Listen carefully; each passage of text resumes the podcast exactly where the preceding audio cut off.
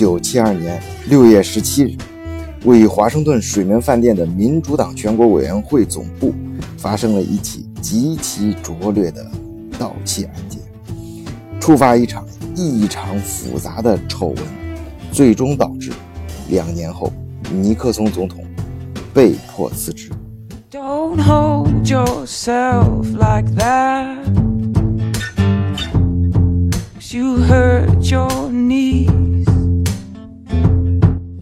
后来，人们惊奇地发现，有一个录音机悄无声息地记录下他们全部谈话。这是一个著名的磁带录音。录音摘要显示，尼克松总统对于当时。欧洲汇率蛇形浮动的反复无常，漠不关心。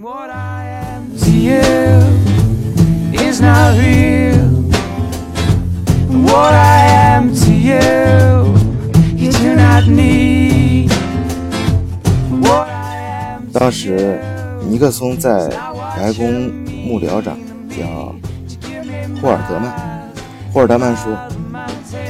你知道英国让英镑汇率浮动了吗？尼克松回答：“我觉得不会，但他们确实浮动了。是英镑贬值吗？是的，已经就此给你写了报告，就在这儿。我不关心此事，他们也帮不上任何忙。”你要看一眼报告吗？啊，不，不需要。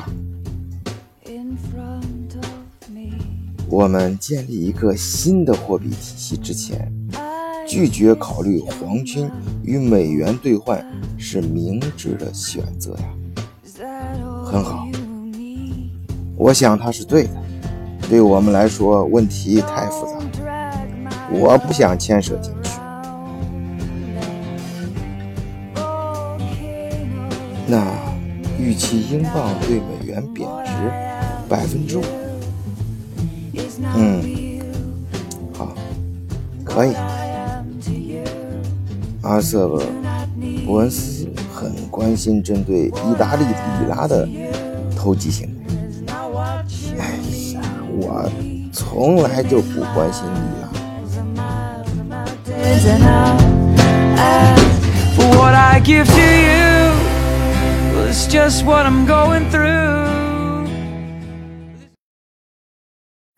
其实当时就算没有这段录音，嗯，或者说后来他们没有发现，但七十年代初，欧洲很多政要已经意识到，他们必须寻求独立发展啊，另起炉灶，自力更生了。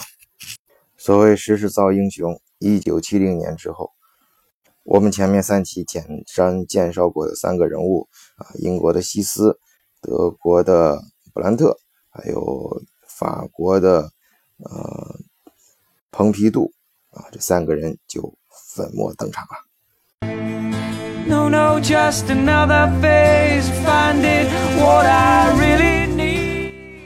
其实，在七十年代初，是这三个国家有史以来。最高度统一，也就是他们的政见和整个关于欧盟的发展的思路最接近的时候。英国啊，由于西斯的上台，我们关于西斯那次专门介绍过，他是整个近代英国首相的英国几个首相中的一个异类。嗯，他一改往日这种呃旁观者的角色，而是非常积极的带领英国想加入欧盟。呃嗯，前期像六十年代的时候，那时候因为有戴高乐，戴高乐直接就把英国否决了啊，因为他认为，呃，英国是跟那个美国走的太近了英国如果加入欧盟的，有点站在敌意的这种说法的话，呃，像是特特洛伊马，然后呃，或者是像像是英国的，像是美国的这个毒丸计划，以及，这个呃，代表美国的利益加入欧盟，对欧盟的未来发展不利。所以他曾经两次拒绝，呃，英国加入欧盟，啊，这个时候，呃，戴高乐，戴高乐下台，啊，被蓬皮杜取代。蓬皮杜上台之后，前面几期我们介绍了，啊，二战之后，呃，德国发展的非常的迅猛，而且它的货币马克异常的强势，这让蓬皮杜蓬皮杜对形势有了新的判断。呃，这个时候代表法国的蓬皮杜呢，他就想把英国引入欧盟啊，这样的话可以牵制呃德国，也不会让法国在德国的影响下遭受太大的压力。而德国呢，布兰特首先他个人来说是呃这个这个政治手腕非常的呃灵活和务实的呃，他自己内心深处。呃，我个人觉得啊，他是他的个人政治理想是非常往东走的，就是首先是解决他们本国东德的问题，然后是和呃东欧几个国家关系正常化，而他当然知道，在欧盟内部的话，法国对他来说是可以说是最重要的啊呃关系，所以他要不能让法国觉得他好像是一门心思往东，或者是给美国老大哥看嘛，也不能自己。呃，其实自己的注意力，嗯，在呃这对西边还是有很很多注意力的，就是关系非常重视的，所以他引入，呃，他也这时候也非常欢迎，嗯，英国啊，所以说英国这时候加入呢，啊，可以让别人感觉到，哎，法呃这个德国呢，不仅在东边搞，呃，不不不只是说对中东边，而是说对。嗯，对西边一样的非常关注啊，这样的话，呃，可以转移大家的注意力嘛，不会让别人抓住把柄，说他想跟东边在冷战的时候自己跟敌国搞一些小动作。What makes me believe？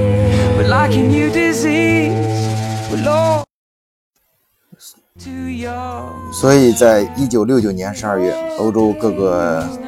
国家领导人呢，在海牙举行了峰会，啊，在这次峰会上，蓬皮杜宣布，欧洲共同市场应该致力于掌控自己的命运。他这个时候非常强调，他们这个也是大家当时欧洲国家的共识，啊，必须寻求独立发展道路，不能再依靠美国，或者说是受美国的干扰太大。所以这次峰会上，欧盟决定。啊，采取新的战略啊，以扩展和深化欧洲一体化的进程。蓬皮杜也抛弃了戴高乐孤立英国的策略啊，开启了欧盟的扩张历程。这个时候呢，欧盟其实还只有六个创始国，而在这次峰会上，他们决定扩张，让英国、爱尔兰、丹麦和挪威加入了欧共体，这也是这个欧洲共同体的第一次扩张。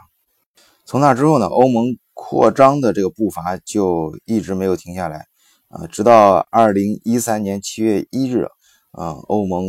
重建共有二十八个成员国，呃，这里顺便大家，我跟大家一块脑补一下啊，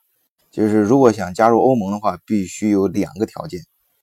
呃，首先是你国家自己要符合哥本哈根标准，啊，就主要指的是你的本国的政治经济条件。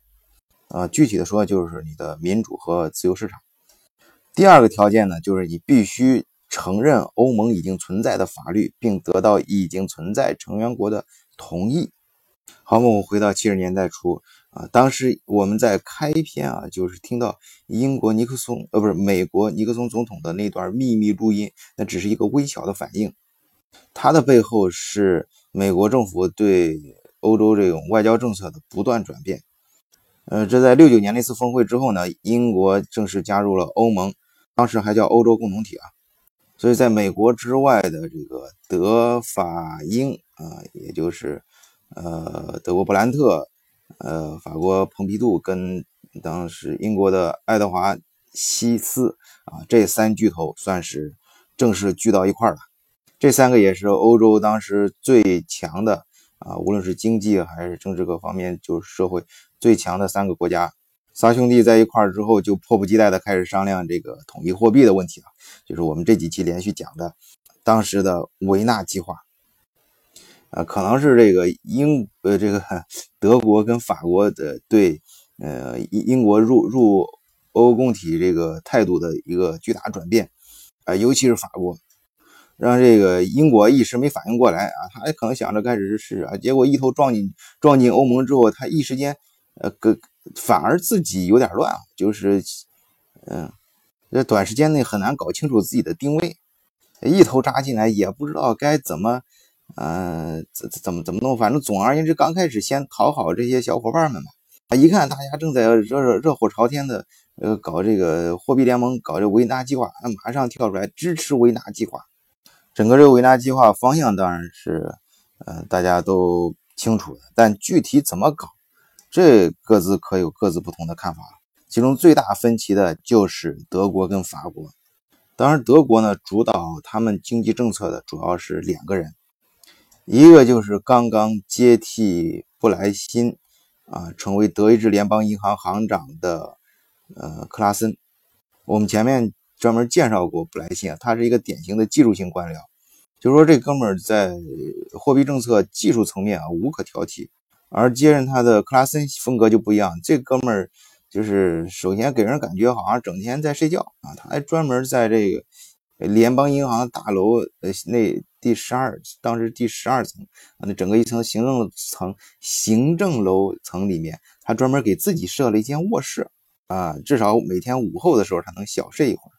而且更有甚的是，在呃央行内部开会的时候，他有时候也是，或者他大部分姿势都是那种很慵懒的斜躺在啊这个扶手椅上，而且他对这个央行内部印制的各种这种。精非常精致的研究报告啊，往往都不屑一顾，而事实上这些特点都不能够掩盖克拉森是当时顶级的银行家。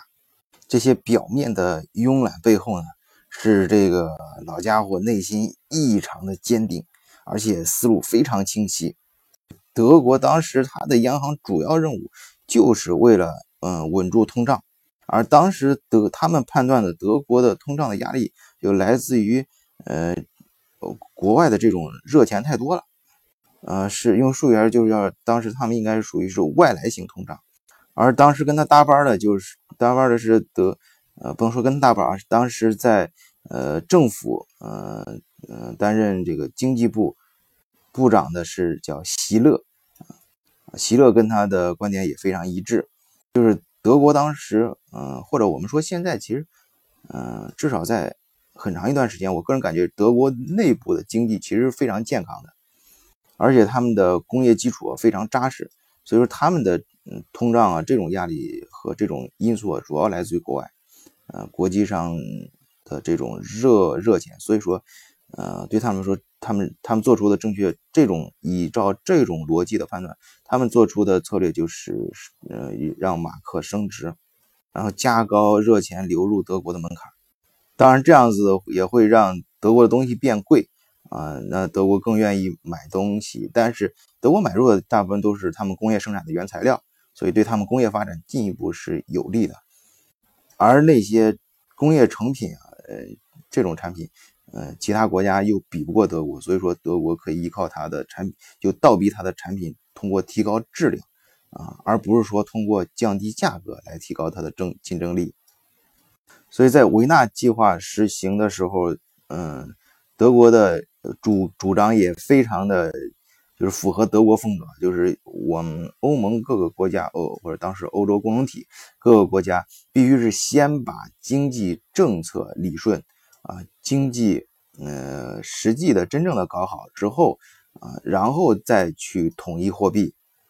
而且统一货币的时候要成立一个，呃，高于主权国家各个国家主权的啊这样一个独立的中央银行，就是整个欧盟的中央银行去，呃，执行整个欧洲的呃货币政经济货币政策。而这个法国是坚决反对的。法国当时他不愿意交出他国家主权，但是当然，因为你交出国家主权，这玩意儿就那那明摆着就是当时最强势的德国说了算。他愿愿意做的是，哎，我们先嗯搞这个统一的货币政策啊，呃，或者是先成立一个资源库，就每个人每个国家拿出一些。呃，外汇储备啊，这个可以根据每个国家的实力拿。那当时呢，显然就德国交的份子钱最多呗，就是先把份子钱交了，然后咱们凑凑这一块，用这个钱来共共同的来让我们欧盟各个国家的呃这个呃货币波动啊变小啊，整个货币政策呃趋于稳定。而那个英国呢，其实它这个时候还是表达表现了啊英国一贯的这种英国绅士的这种理智啊。虽然说是嗯，首先是态度上表明我们支持啊，支持这个呃欧洲统一货币啊。支持维纳计划，但是对维纳计划本身，他进行了非常详尽的分析。对这个方案的技术环节呢，他提出了啊非常明确的这个结论，就是嗯是维纳计划方案太过理论化啊，去很少考虑政治的现实因素。当时呢，英格兰银行啊，他就做了一个非常深刻的分析啊，他总体上是当然是赞成这个维纳。呃，维纳计划，但是啊，他认为这个这个维纳呃计划，它的目的不是创建一个联邦式的欧洲合众国，货币联盟的目的是创建一个可以抗衡美国霸权的欧洲，可以让欧洲在国际事务中享有更强大的话语权。货币联盟的主要目标之一就是让欧洲货币能够挑战美国的货币霸权地位。啊，当然，他加入了更多的一些解释，对他这段话。然后是他往后又进一步说，无论是经济还是政治方面，欧洲货币联盟计划都具有深远的革命性意义。简单的说，它就是要以单一货币为杠杆。来创建一个欧洲联邦，成员国经济管理的所有基本政策工具啊，这种工具包括呢财政、货币、收入分配和地区发展等等政策，最终都将移交给欧洲联邦权力机构。当然，这个认识到这个本质的这个目标和呃，做出这个结论分析之后，那这个点显然让英国人就会觉得有点恐慌了。这步子有点太大啊！有人说步子太大就扯着什么啊？他肯定是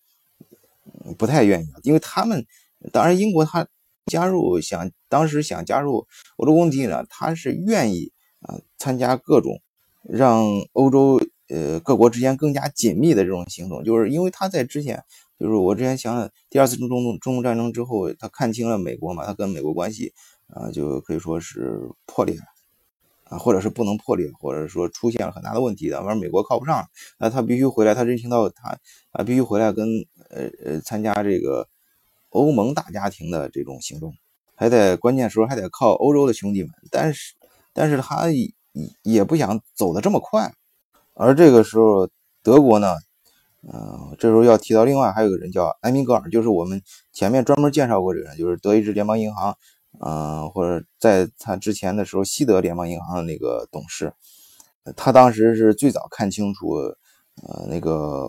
呃马克应该升职的这个银行家的，可以说是也是一个，他是一个非常天才和天赋都很高的人。我们记当时专门介绍他脾气不太好，所以他当时对呃法国呢的货币政策其实意见是非常大的啊。他当时是这样说的，就是说人们。普遍认为，法国会尽一切努力，以尽早完成关于货币联盟的谈判。法国有很多理由这样做。首先，很多法国人希望构建一个欧洲货币集团，作为对抗美元霸权的有效武器。第二，法国人期望尽早给德国货币政策带上个。镣铐，他们认为德国的货币政策是邪恶的政策，他们不想让德国凭借其超级稳定的货币政策来自行其是。第三，法国人还希望能够分享或联合使用欧共体各国的外汇储备，至少能够更加方便地获得储备资产的相互支持。法国人的上述想法一旦实施，就必然带来欧洲各国通胀水平的协调一致。而这个时候呢，我们讲到了三个最重要的人物之一啊，毕竟当时代表德国的啊，我们介绍了这三个主要的经济经济方面、银行货币政策方面的人物，但代表德国说话的还是他的总理勃兰特。勃兰特这个时候呢，呃，这哥们儿脑子是非常清晰的。我刚才说他一贯的风格就是非常务实，他的务实表现在呢，他这时候跟嗯德国的央行唱双簧，就是一方面呢，他跟那个呃法国跟那个英国呢，就是嗯，主要是对法国表示啊，我支持你，但仅仅是停留在口头上。他实质上的背后呢，其实是非常支持本国央行做出的这种决定。而这时候呢，呃，德呃英国呢就撤了，而且英国相信我我不继继续参加你们这个谈判，所以你们这就没法往下搞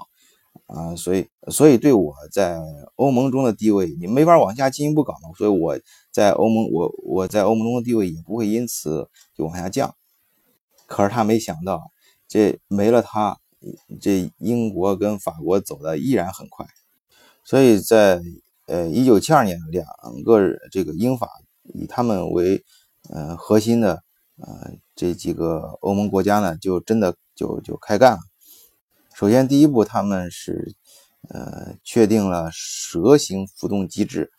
当然这中间，嗯，在真正实施这个维纳计划呃的时候，嗯，具体的实施方案。英英国跟法国，呃，或者他们这个这个方案站在中立的立场上来说，对各方都做出了呃很多一些妥协。呃，他们第一阶段实行这种蛇形浮动，它这种浮动主要的汇率浮动主要是相对于美元来说的。当时呢，像英国、爱尔兰跟丹麦，呃，加入呃加入已经加入欧欧共体了嘛，所以他们也也加入这个机制，但很快英国就撤出来了啊。但是英国就跟他后来的很多这种，哎呀，就让人感到很惋惜，就这种想不清楚，但是往往就是或者说他自己其实想得很明白，但是又被时局裹挟进去，然后就导致自己损失很大。就是当时他退出这个蛇形浮动的时候，呃呃，为了维持英镑的汇率，一周之内英国就损失外汇储备二十六亿美元。注意，当时是一九七二年，二十六亿美元。你在一九九二年的时候，可就不是这个数量级了。一一就后来，像一九九二年九月，欧洲汇率机制危机的高峰时刻，英国一天之内的损失就能达到三百亿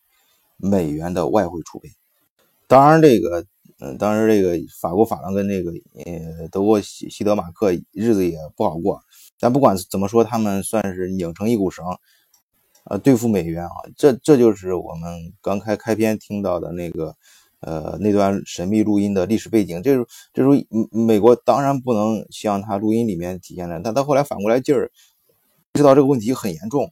因为当时，呃，理论上讲还是在这个布雷顿森林体系的框架之下，整个全是，如果嗯，他对就是。欧元这种拧成一股绳对美元实行蛇形汇率，让就导致了美元现在有点盯不住。美元美元一出问题，那就是整个当时全球的货币体系就会出现危机。所以，在美国一系列的跟各国，他不仅要跟那时候跟欧欧盟，他要去跟日本谈啊，跟呃，因为当时日本经济崛起也很厉害嘛，就是日日元啊，他的这他在这各种谈判之后呢。结果就是不得不让美元相对黄金再次贬值百分之十，就之前一盎司黄金可以换三十八美元，现在，呃，可以换四十二点二美元。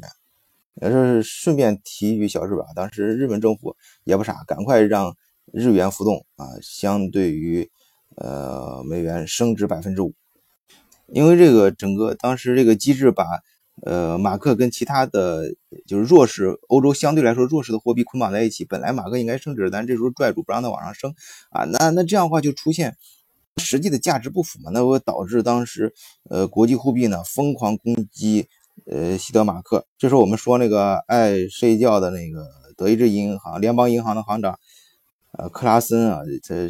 确实爱睡觉有原因的，身体不太好啊，接替他的或者临时帮他顶班的是。我们前面多次提到的那个超级天才埃米格尔，他当时首先拒绝这个对英国的援援援援助啊，我们看其其当时就根本救不了英国啊，而且他他第一步在马上救自己啊，英国呃不是当时德意志联邦银行啊，马上嗯就是快刀斩乱麻，立刻入市干预，直接买下二十七亿美元。这个也是当时德国联邦银行历史上最大一次的啊单日外汇市场干预。然后这个埃米格尔呢，当时他就是呃看清这个历史之后，发现不行，他又做出了一次判断，就是这直接停止呃这种干预，而同时呢，直接关闭外汇市场。也就是这个事件标志着布雷顿森林体系固定汇率体这种固定汇率的这种体系。终于完全垮台。其实我个人觉得呢，这个时候，呃，应该说，呃呃，德国的当时的判断是对的，因为你各个国家的经济和实际的这种货币政策水平还没有达到那个程度的时候，强制的实行这种绑定汇率呢，或者这种所谓的蛇形浮动，你。你就必然导致了它和真实价值之间的空白，就是索罗斯说的哪有气泡他打哪，他并不是说他他并不觉得他做的是一件邪恶的事情，而是帮助市场纠正恢复到它原本应该具备的那个样子啊。那呃，国际这种呃这种跟实际价差、跟实际价值的这种差别，让很多呃当时的。呃，国际热钱啊，这种投资性的攻击呢，看到了机会啊，而且一次比一次规模庞大，速度一次比一次快。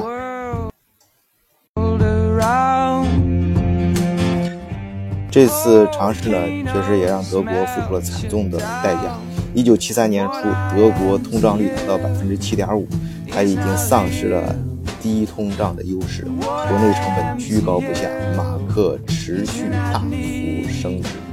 极大的削弱德国出口竞争力。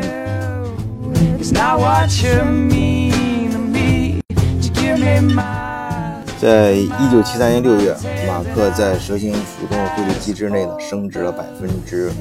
五点五。这个升值呢，让让旁边这个西斯他想让英国重新加入蛇形汇率，就是重新跟上欧洲这个整个货币联盟的步伐呢。呃，这个想法彻底泡泡汤。因为他按照，呃，马克再升值百分之五点五这个水平，他根本跟不上。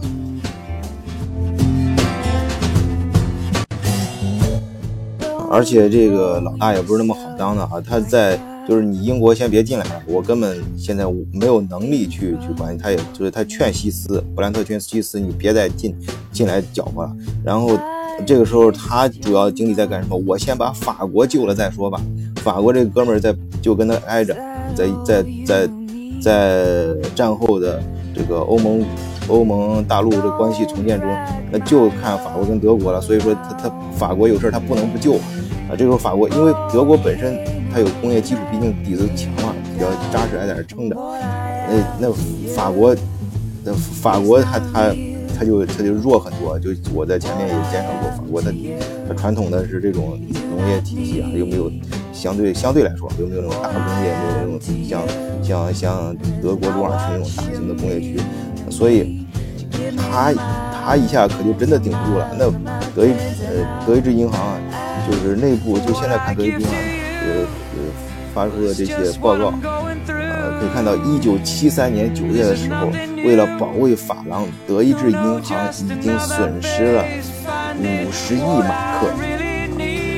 让这个。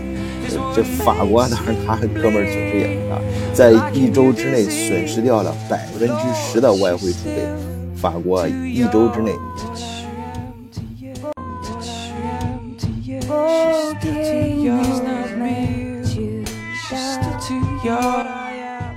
一九七四年春天，啊，西斯、蓬皮杜和布兰特突然相继离开政坛，西斯选举失利。蓬皮杜赫然长逝，布兰特因为间谍丑闻黯然离职。他们的继任者将担负起重新修复和重建欧洲货币框架的任务。啊，这个事情从我们前面介绍的这个事情，那可不是一件容易的，而且这个工作相当复杂，并每个人相信都有头不对。那么后面究竟这个路应该怎么走？听听下期节目。